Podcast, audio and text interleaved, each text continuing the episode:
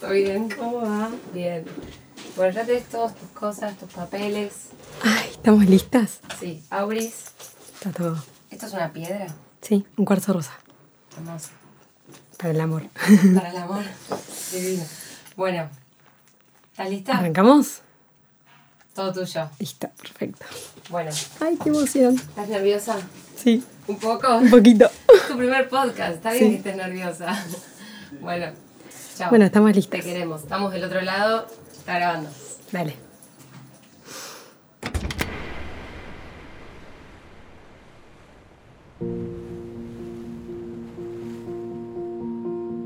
Bienvenidos a todos. Acá estamos en Mensaje de Mar, en el estudio. Acabo de llegar, estamos grabando el primer episodio. Acabo de llegar y bueno, quiero proponerles un pequeño ejercicio para entrar en sintonía. Así podemos tener una charla amena entre todos. Son tres respiraciones profundas y arrancamos. La primera, inhalo. Exhalo. La segunda,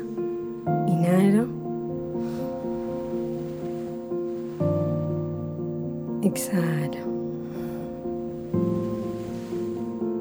La tercera, inhalo.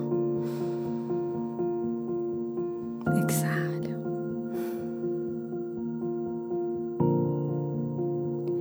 Bueno, ahora sí, estamos listos, llegamos y podemos empezar.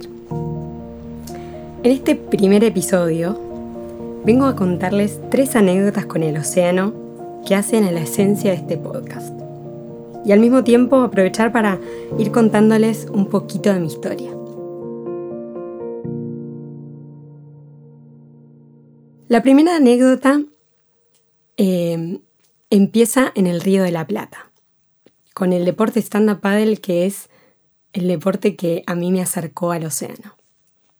Es un deporte que se practica con una tabla de surf muy grande, con un remo, y estás parado arriba de la tabla y te deslizás por el mar remando. Este deporte fue la puerta de entrada al mar. Esto sucedió hace seis años, en donde yo estaba en una gran crisis de vida, tenía el corazón roto, venía de una separación amorosa, y este quiebre me abrió la puerta a la vulnerabilidad.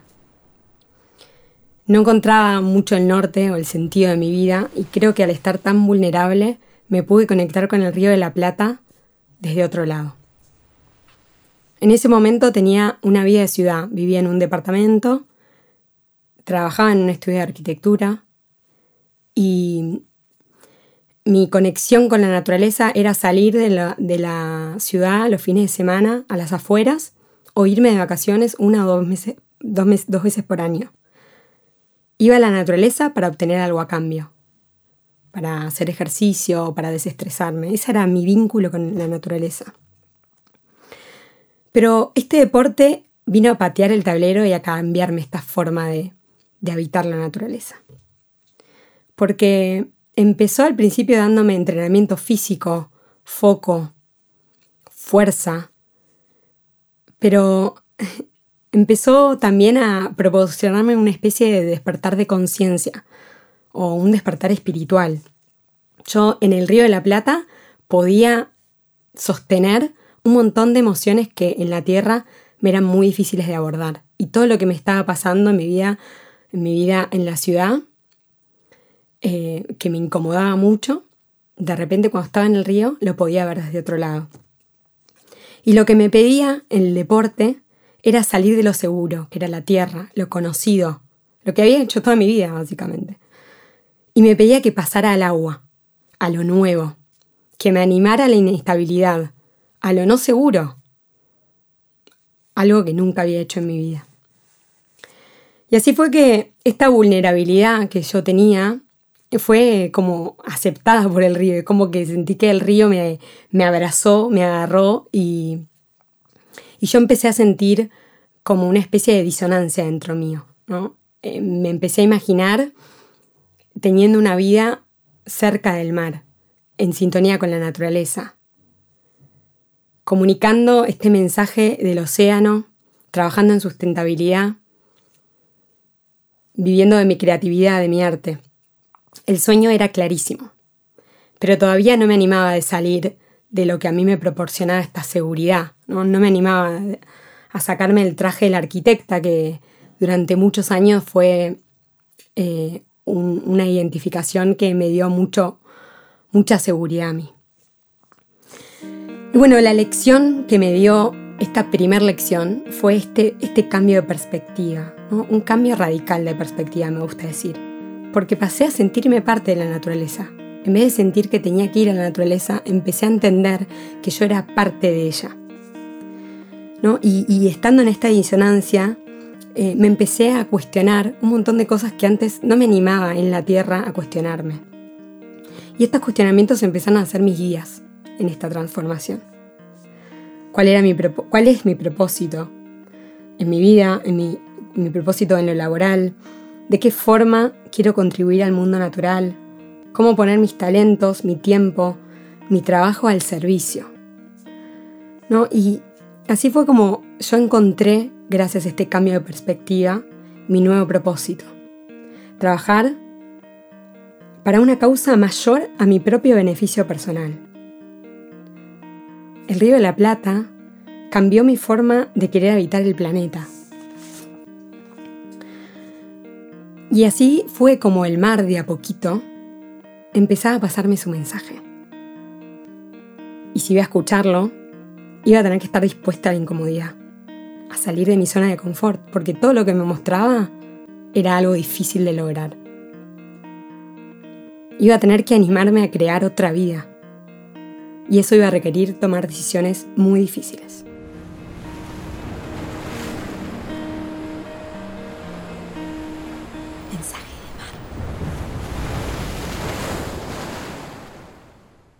Pasamos a la segunda anécdota que habla de lo que me costó a mí pasar la rompiente. Porque una vez que fueron pasando los años y yo ya me estaba volviendo más canchera con el stand-up paddle, quise querer aprender a hacer surf con esta tabla y con el remo. Cosa que al principio me parecía una locura. Yo veía a la gente que lo hacía y decía, no, yo no lo voy a poder hacer. En ese momento tenía 29 años y mi saboteador interno me decía, no, ya estás grande, no vas a poder, eh, tenés que hacer lo que las mujeres de tu edad están haciendo ahora. Pero bueno, yo me acordé, me acordaba que mi amiga Marina, que para mí es una gran inspiración, es una surfista argentina que vive en Hawái hace muchos años, y ella me contó que ni bien llegó a la isla, lo único que hacía era pasar la rompiente porque no se animaba a surfear todavía. Y bueno, yo como es mi referente, dije, voy a hacer esto. Y los primeros años mi única meta era aprender a pasar la rompiente. Esto me llevó años. Quiero que se imaginen lo que es pasar la rompiente del mar con una tabla de nueve pies y un remo. Y hay que pasarlas por arriba porque no puedes hacer duck dive, o sea, no te puedes meter abajo de la ola. Entonces, son como montañas que te vienen y vos tenés que tener la flexibilidad y a la vez la rigidez suficiente para no caerte tenés que estar muy atenta, tenés que estar en foco y también tenés que estar dispuesta a que te arrollen muchas olas, ¿no? Los famosos wipeouts, que es cuando te agarra la ola y quedas inmersa en, toda la, espuma, ¿no? La white water, como le dicen.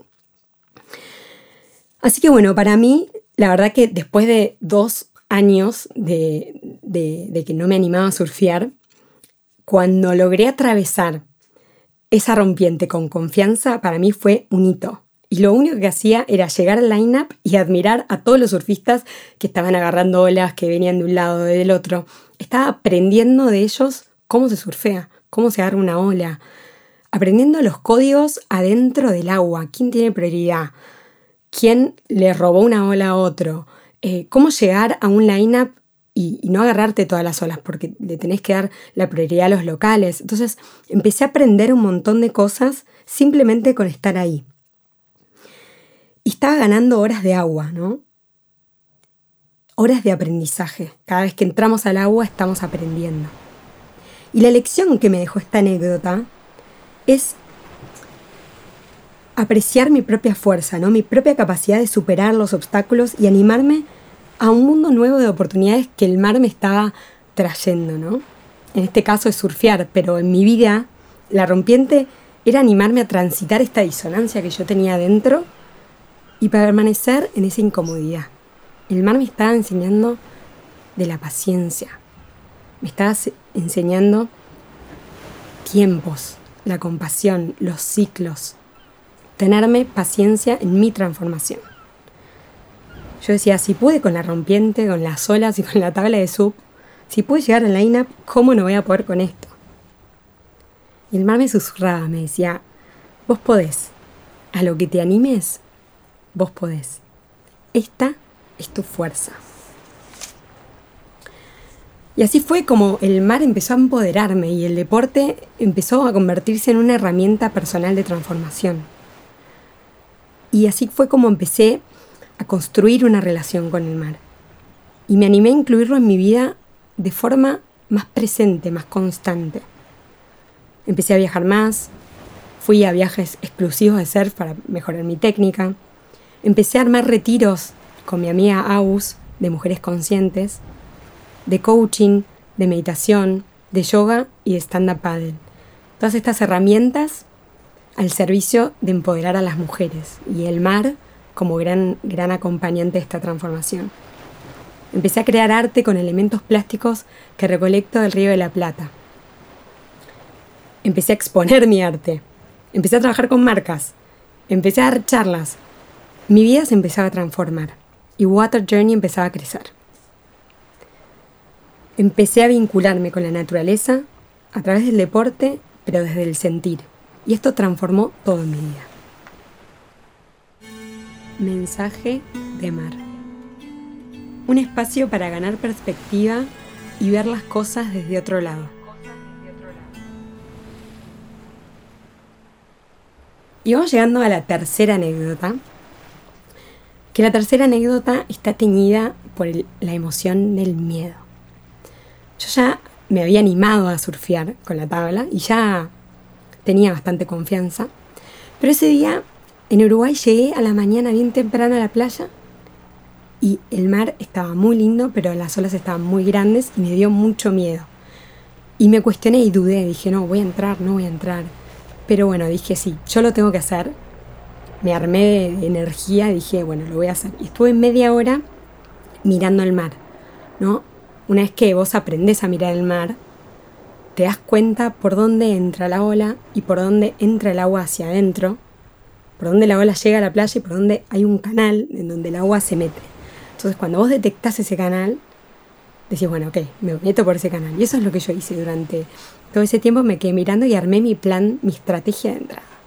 Entonces me, me agarro mi tabla y me voy caminando al mar y cuando apoyo el agua eh, perdón, cuando apoyo la tabla en el agua, una persona que sale, un señor me dice, no, no entres por acá porque está muy peligroso, no te va a ir bien, tenés que entrar por las rocas. Y me empezó a transmitir todo su miedo y todo el plan que yo había hecho en mi cabeza se empezó a romper, se empezó a romper y yo me volví a sentir invadida por este miedo que había tenido cuando llegué a la playa. Entonces, instantáneamente, toda nerviosa, temblando, saco la tabla del mar y me voy caminando hacia las, hacia las rocas cuando llego a las rocas, me doy cuenta que algo me decía, no, no, no es por acá, no es por acá. Aparte, meterte por las rocas con mi tabla es muy peligroso porque es una tabla muy grande, muy difícil de maniobrar. Dije, no, yo voy a hacer lo que mi plan original decía. Y agarré mi tabla, volví al canal y entré por el canal perfecto. Esperé que pasara el set y entré directamente. La felicidad que yo tuve ese día, yo no se las puedo explicar. Eso fue un antes y un después en mi surf. Confié en mi plan y eso me cambió todo. Ese día no sé cómo surfié, si surfié mucho, si surfié poco, si me fue bien, si me fue mal, la verdad no me acuerdo. Lo único que puedo acordarme, y es una sensación que me quedó durante todo el día, es esta sensación de felicidad por haber confiado en mi plan, ¿no? Y esto es la última, esta es la última lección que les quiero contar, que les quiero dejar. Confiar en la intuición de uno, ¿no? Y no dudar del plan personal de cada uno. Y siguiendo esta, esta confianza que me dio el mar para, para, para agarrar mi intuición y ir por ahí, quiero contarles hacia dónde va el rumbo de mi vida ahora, en este 2022, que trajo muchos cambios. Y, y hay dos cosas que, dos decisiones que tuve que tomar que fueron muy difíciles, pero que, que me animé, me animé a tomarlas. Y la primera fue dejar el estudio de arquitectura y poner toda mi energía en este proyecto. Todos mis conocimientos como arquitecta al servicio de construir una relación homogénea con la tierra, a través de la comunicación, del arte, a través de este podcast, de mi creatividad, del deporte. Y la segunda es que me animé a mudarme al mar. En marzo me voy a ir a Uruguay. ¿no? Este sueño se convirtió en una decisión. Una decisión que fue muy difícil de tomar, pero que la tomé desde el corazón. Y esta decisión se confirmó, se convirtió en un plan. Y ahora estoy en proceso de transición, ¿no? No, no estoy ya viviendo en el mar.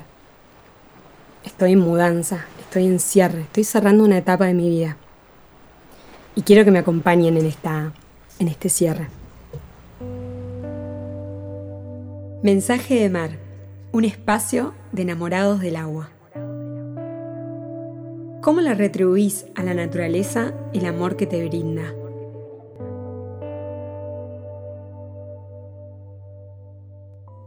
Bueno, y para cerrar el podcast, para terminar este primer encuentro, quiero dejarles eh, una frase de un libro de Glennon Doyle, en su libro Indomable, que habla acerca de la imaginación. Esta imaginación como motor de la intuición de uno, como motor de estos planes personales que nos mueven y que vienen a patear tableros de vidas para, para decirnos, hay algo que te está esperando, ¿no?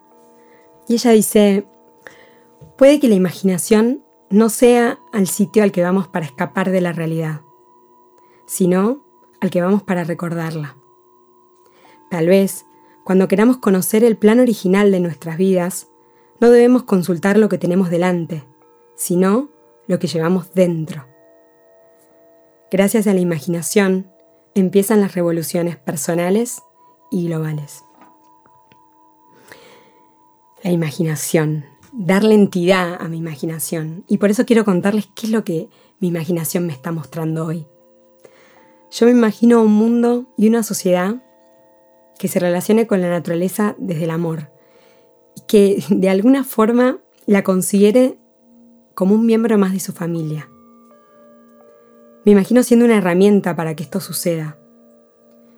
Me imagino una sociedad que se sienta amada por la tierra y quiera dedicar sus vidas a retribuirle todo este amor con su trabajo, con sus familias, con su tiempo, con sus vidas. Y esta imaginación, así fue como nació la idea de este podcast, inspirándome en personas que ya están viviendo esta realidad. Nació desde mi inquietud por descubrir quiénes son los que ya están viviendo en sintonía con el mar. Y bueno, hoy en las ciudades vivimos una vida en donde no consideramos a la naturaleza como un ser vivo, activo, en constante transformación, sino que lo vemos como un lugar al que vamos cuando necesitamos cortar con la rutina, descansar. Un lugar ajeno al que vamos a descomprimir, a donde vamos a obtener cosas y no dejamos nada a cambio. Hoy en día el concepto de reciprocidad con la naturaleza no existe. Y para mí esto tiene que cambiar. Creo que ese cambio nace desde el amor, desde el sentimiento.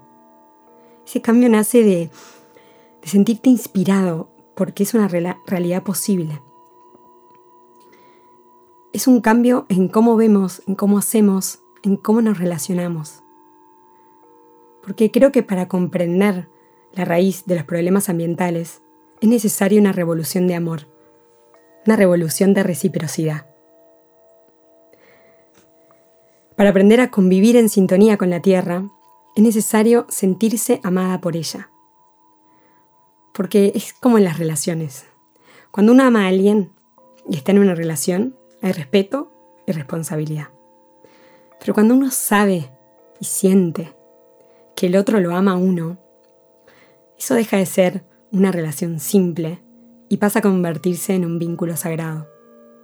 Y es ahí cuando dejamos de lastimar aquello que amamos. Y para mí, ese es un cambio revolucionario, un acto revolucionario de amor para volver a la tierra y recordar nuestra verdadera pertenencia. Mensaje de mar. No es un clic, es un crack.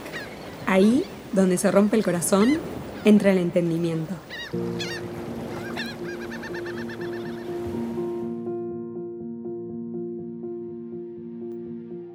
Mensaje de Mar es un espacio que va a estar en transformación. Te voy a ir contando cómo voy viviendo el cambio, cómo son los primeros meses, cómo me voy adaptando. Y quiero que seas parte, junto con los mensajes de los invitados, para seguir sumando esta sabiduría profunda que nos comparte el mar a quienes desean recibir el mensaje. Creo que las cosas lindas de la vida son más lindas si se comparten. Y eso es lo que quiero hacer con vos. Bienvenidos a Mensaje de Mar.